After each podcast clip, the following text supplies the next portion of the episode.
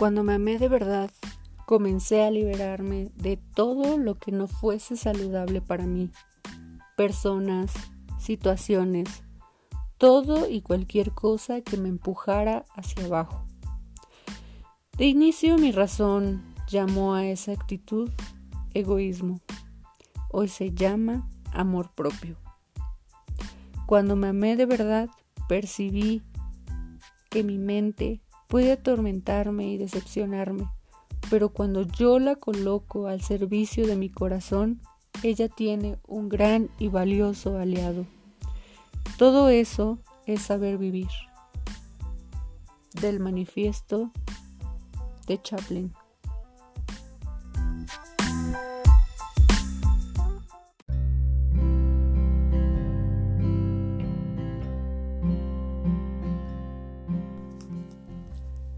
Hola, ¿cómo va tu día? Hoy vamos a hablar de el inicio del amor propio. Para mí el amor propio es una decisión. Cuando tienes la voluntad de cambiar tu vida para demostrarte amor propio, comienza un caos. Casi nadie nos habla de ello Solo nos dicen, quiérete mucho, vive feliz. Y tú ahí vas con tus ganas y tus propósitos. Pero la realidad es que la vida te comienza a apedrear. parece que tienes más problemas, parece que el universo te dice, ah, sí te amas mucho, eres muy feliz. Pues ahí te van tus inseguridades y te llega gente que es super hater, que te critica, que te inventa chismes, que trata de hacer explotar tu cabeza, tu mente. Pero tranquilo, tranquila, es solo la vida que te está poniendo pruebas. No decaigas, al contrario, todo esto hace que reafirmes lo que quieres y lo que eres. Recuérdalo siempre. Eres un ser de luz y de abundancia.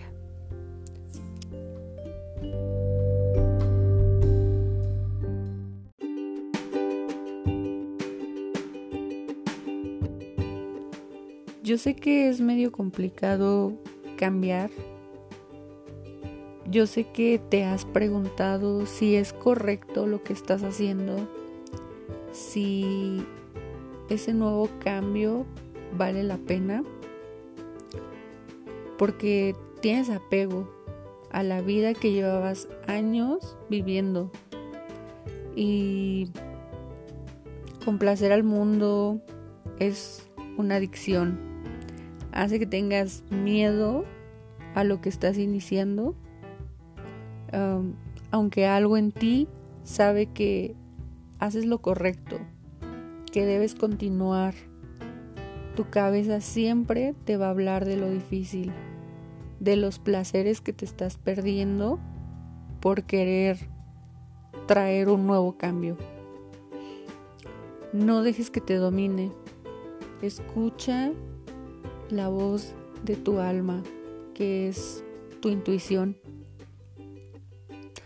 No caigas en placeres pasajeros que al final solamente te traen una inestabilidad que te hace sentir triste, ansioso. Sé firme. Es muy fácil regresar a lo que venías sintiendo y haciendo toda tu vida, aunque la verdad es que nunca te llenan a las emociones rápidas. Sin embargo, el amor propio es, la verdad, un camino largo y de muchos climas, pero es una decisión duradera, un estilo de vida que día a día te llena. Cuando te tienes a ti y te amas a ti no necesitas la aprobación de nadie. Tendrás que alejarte de gente. Sí, desafortunadamente tendrás que hacerlo. Y no porque no quieras a esas personas, sino porque entiendes que tú no eres responsable del amor y la felicidad en cada una de esas personas. Y que solamente ellas y tú y cada persona es responsable de sí mismo. Y es sano, del mismo modo, decidir qué amor queremos que nos den. No es egoísmo. No exiges que te den un amor o una sonrisa o un objeto que deseas. Simplemente estás y aprendiste y sabes qué es lo que quieres. Y si ciertas personas no te pueden compartir, las dejas fluir. Y tú sigues con lo tuyo. Así de simple, sin exigir. Tú te das lo que tú quieres e integras en tu vida a quien quiera entrar y respetar en tu vida en lo que quieres, en lo que eres, sin forzar. Ya te das cuenta de que no tienes la responsabilidad de hacer felices a las personas. Todo va a estar bien para ellas, así como todo va a estar bien para ti. Es momento de pensar en la responsabilidad que tienes contigo.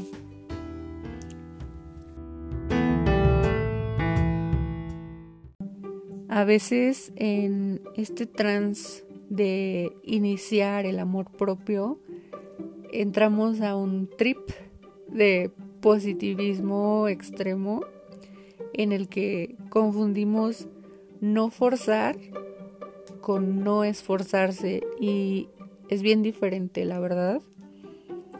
El positivismo o la positividad es una excelente herramienta, pero si no te permite sacar tus emociones profundas y las enmascaras con que todo es feliz y nada te importa y nada te afecta, eh, pues no estás siendo sincero contigo no te estás amando realmente y te estás nada más dando a tole con el dedo. Porque estás postergando algo que te va a alcanzar y que en algún momento tienes que confrontar y digerir. Está bien tener una positividad ante la vida. La actitud cambia muchísimo lo que atraes. Pero si no lo estás vibrando, si no lo estás sintiendo en realidad, es pura charlatanería hacia uno mismo. Ahí es donde entra el esforzarte o forzarte. Porque esforzarte por algo es vibrarlo, es sentirlo, es trabajarlo y exteriorizarlo.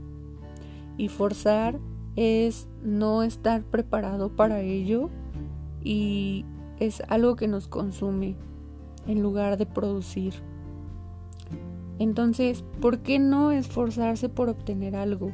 Si en ese esfuerzo disfrutas cada paso que das y en verdad la meta no tiene más satisfacción que el proceso. Nadie es responsable de tu felicidad. Todo está en ti. Todo nace de ti. Si tú te amas, vas a permitir que los demás vengan a traerte amor completo. Pero si tú no te amas, te vas a conformar con lo poquito que te quieran entregar. Todo comienza en el momento en el que tú lo decidas. Hoy decide amarte. Hoy es el día perfecto.